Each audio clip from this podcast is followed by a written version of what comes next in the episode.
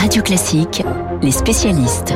Je vous le disais à 7h40 sur Radio Classique, les spécialistes avec Bernard Sananès, le président d'ELA, pour évoquer euh, le baromètre. Et il est très intéressant hein, ce mois-ci, le baromètre Radio Classique, les échos, ELAB. Et puis, euh, bien sûr, l'économie avec François Geffrier. François, salaire et augmentation, c'est le sujet que vous avez choisi d'aborder euh, ce matin dans les spécialistes. Alors, on pourrait croire que c'est une question typiquement française, en plein redémarrage de l'économie, mais pas du tout. Oui, je vous donne trois exemples. Aux États-Unis, en Espagne et en Allemagne. Aux États-Unis, Walmart augmente 565 000 employés euh, d'au moins 1 dollar de l'heure. Ça fait beaucoup, ça fait un chèque très important évidemment quand vous employez autant de personnes. C'est la troisième augmentation en un an pour ceux qui travaillent dans les supermarchés.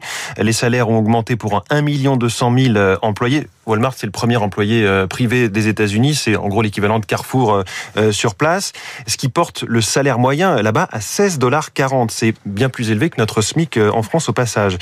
D'ailleurs, le salaire minimum aux États-Unis, c'est de 7 dollars, mais Joe Biden a promis de le porter à 15 dollars minimum par heure. C'est chose faite pour les contractuels fédéraux. Deuxième exemple, l'Espagne.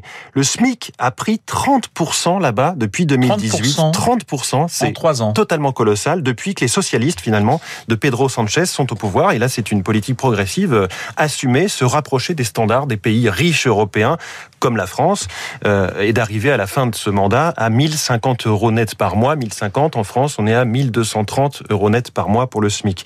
Et puis il y a la grève des cheminots en Allemagne en ce moment, avec une proposition de la direction de la Deutsche Bahn d'augmenter les salaires de 3%. Là aussi, c'est une vraie augmentation, plus une prime euh, coronavirus de 400 à 600 euros. Mais la grève continue. Et puis alors là, c'est amusant. Le ministre de l'économie, Peter Altmaier, qui tout en disant ne pas vouloir s'immiscer dans la négociation, euh, rappelle que l'économie est dans une phase de reprise très décisive. Autrement dit, ce serait bien de reprendre le travail, mais finalement, c'est une façon assez maladroite de le faire, puisque en faisant pression contre la grève, eh il donne aussi euh, du poids aux grévistes. Allez, on repasse la frontière. En France, chacun se positionne. Le sujet est à nouveau à la une ce matin, évidemment? Eh oui, puisque depuis deux jours et encore aujourd'hui, vous avez ces rencontres autour de Jean Castex à Matignon.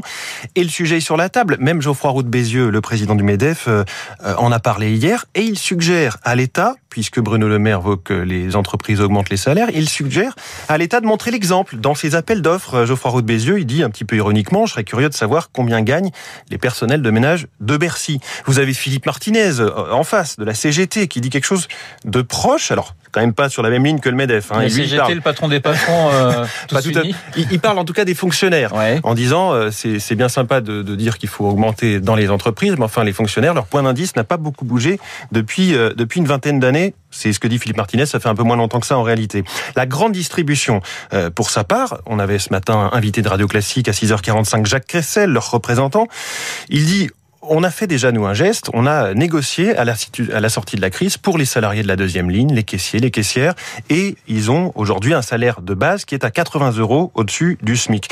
Et puis, vous avez la proposition de Nicolas Bouzou ce matin dans les écoutes. Je vous la donne parce qu'elle est vraiment intéressante. Il propose de développer une nouvelle forme d'actionnariat salarié en attribuant des actions sans droit de vote, mais permettant de toucher des dividendes ou de se constituer une épargne. Autrement dit, c'est une nouvelle forme d'intéressement. Les salariés euh, voudront bénéficier des bonnes performances de l'entreprise pour laquelle ils travaillent. Merci euh, François, François Geffrier, le monsieur économie euh, de Radio Classique. On va passer à ce baromètre Radio Classique, les échos avec vous, Bernard Sananès, le président d'ELAB, puisque c'était là évidemment qui a réalisé cette, cette étude. La confiance des Français envers leur politique. On va commencer avec l'exécutif. 37% pour Emmanuel Macron, c'est 3 points de plus. Et finalement, c'est un très bon score. Alors évidemment, il y a, quand même 61% des Français qui n'ont pas une bonne opinion du chef de l'État, mais 37% par rapport à la cote de popularité à la même époque d'un François Hollande ou d'un Nicolas Sarkozy, c'est mieux. Oui, c'est plus de deux fois plus que François Hollande qui connaissait déjà et depuis plusieurs mois les affres d'une impopularité euh, chronique qui est très forte et c'est même effectivement, vous avez raison Renaud, plus élevé que, que, que Nicolas Sarkozy. Ce qui est intéressant, c'est de voir que finalement euh, l'été a été euh, positif pour Emmanuel Macron qui avait connu des étés euh, difficile et que la rentrée finalement se fait, on l'a encore vu hier à Marseille, d'une manière sur un plan politique, en tout cas assez sereine. Comment on peut l'expliquer? D'abord parce qu'il y a le sentiment euh, qui commence à se dégager dans l'opinion qu'on est peut-être passé à côté d'une quatrième vague de grande ampleur. Je parle bien sûr de la vague euh, de la vague sanitaire. on voit bien que la stratégie de l'exécutif, après avoir connu beaucoup de ratés, notamment sur la, vaccination, finalement est approuvée. Et d'ailleurs, le mouvement anti-pass sanitaire n'a pas réussi à percer dans l'opinion. Donc, il y a un crédit crédit euh, qui est accordé à l'exécutif sur la sur la politique euh, sur la politique sanitaire. Et on le voit d'ailleurs dans les réponses apportées par les par les personnes interrogées. La crise sanitaire écrase encore tous les autres sujets ce mois-ci. Alors code de confiance 75% dans, dans son électorat hein, pour le chef de l'État. Et puis il est il est encore majoritaire ou il est redevenu majoritaire chez les chez les électeurs de, de François Fillon. Jean Castex 30%, lui aussi gagne gagne 3 points. Donc c'est vrai que l'exécutif c'est plutôt bien porté. Tout à fait. Alors il faut quand même noter par contre que l'amélioration de la popularité de l'exécutif ne propose, profite pas du tout aux autres ministres, comme si finalement ça cannibalisait la parole d'Emmanuel Macron, cannibalisait toutes les autres, laissait très peu d'espace. Et ça, en campagne, ça peut être compliqué. Ça oblige le président, on le voit là depuis quelques jours, à être vraiment sur tous les fronts et donc à être surexposé pendant plusieurs mois. Mais vous avez raison, l'autre événement, c'est qu'il progresse. Alors ça s'explique sociologiquement, il progresse chez les personnes les plus âgées, donc chez beaucoup d'électeurs de droite qu'il a maintenant un peu arrimé à son socle électoral. Alors classement des personnalités, j'en dis un mot parce qu'on a Édouard Philippe en tête devant Nicolas Hulot et Roselyne Bachelot. On notera d'ailleurs que Xavier Bertrand est en sixième position, que Valérie Pécresse est en neuvième position. Mais ce qui est intéressant, je me dis, je suis à la place d'Édouard Philippe ce matin, mais je danse la polka sur la table parce que il est en tête dans pratiquement tous les électorats. C'est assez incroyable. Ou en deuxième position, à gauche et à droite. C'est vrai, il est même euh, quasiment au niveau de, Jean-Luc Mélenchon euh, à, gauche. Mais comme vous le savez, Renaud, parce que vous suivez ça depuis longtemps, la popularité, ce, n'est pas l'intention de vote. Et puis, même vis-à-vis de l'électorat en marche, la popularité d'Edouard Philippe s'explique sans doute beaucoup par sa loyauté, sa loyauté à l'égard d'Emmanuel Macron quand il était Premier ministre et depuis qu'il ne l'est plus. Et donc, euh, un Edouard Philippe qui, euh, tout d'un coup, aurait des velléités présidentielles, je ne suis pas sûr qu'il n'y aurait pas d'impact immédiat sur sa popularité. Bernard, vous avez, Bernard Sananès, le président des Labs, vous avez testé justement la popularité, c'est une première, d'Éric Zemmour. Il est 22e sur 36 personnalités euh, qui composent ce classement. Juste, il faut le noter, juste devant Jean-Luc Mélenchon. 19% d'images positives, 61% d'images négatives. 11e à droite, 4e du côté du Rassemblement national et dernier à gauche. Si on veut résumer trois, trois choses pour Éric Zemmour. Un, il est connu. Il n'y a qu'un Français sur cinq qui ne le connaissent pas. Beaucoup de gens disaient il n'est connu qu'à Paris, etc. Non, ce n'est pas vrai. Il est connu.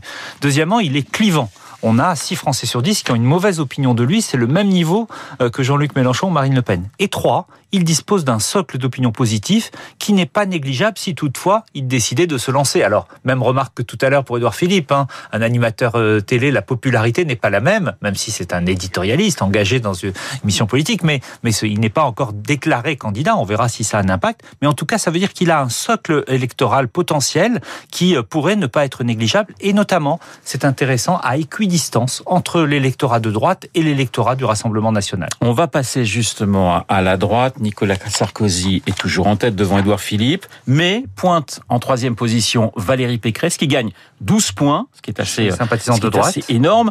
Barouin est en quatrième position, Xavier Bertrand cinquième position, mhm. toujours chez les sympathisants de droite, mais lui perd deux points. Qu'est-ce qu'on peut en dire, Bernard Sananès, de cette percée de Valérie Pécresse? Euh, euh, Valérie Pécresse gagne 12 points chez les sympathisants de droite, euh, Xavier Bertrand gagne 3 points. Mais effectivement, la dynamique est pour Valérie Pécresse. On peut dire une chose, comme Xavier Bertrand n'a pas, comme on dit en football, plié le match, eh bien Valérie Pécresse a réussi à l'installer.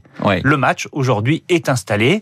Dans l'opinion des Français en général, euh, Xavier Bertrand conserve une légère avance qu'on retrouve d'ailleurs dans les intentions de vote. J'ai vu celle publiée par nos confrères, un ou deux points, mais cette avance se réduit. En revanche, chez les sympathisants de droite, c'est la présidente de la région Île-de-France qui aujourd'hui enregistre une dynamique, sans doute portée aussi par sa démarche qui peut apparaître plus unitaire aux yeux de l'électorat de droite, inquiet toujours du spectre de la division. Ils peuvent être inquiets de la posture de Xavier Bertrand hors de la primaire. Donc ils sont on va dire, euh, au, même niveau. Ce mois-ci, la dynamique est pour, est pour Valérie Pécresse. On va voir dans les prochaines semaines comment euh, ce, match qui s'est installé. C'est un vrai match. C'est un vrai match. Et, et, les autres, sans leur faire offense, pour l'instant, peut-être qu'ils vont émerger pendant la campagne, Michel Barnier est, troisième et Michel Barnier a déjà 15 ou 20 points de décalage chez les sympathisants de droite par rapport aux deux présidents de région qu'on vient d'évoquer. Merci Bernard. Bernard Sadanès pour le baromètre Radio Classique Les Échos, la confiance euh, dans notre personnel politique comme tous les mois euh, sur notre antenne évidemment pour ce baromètre. Il est 7h50 dans un instant.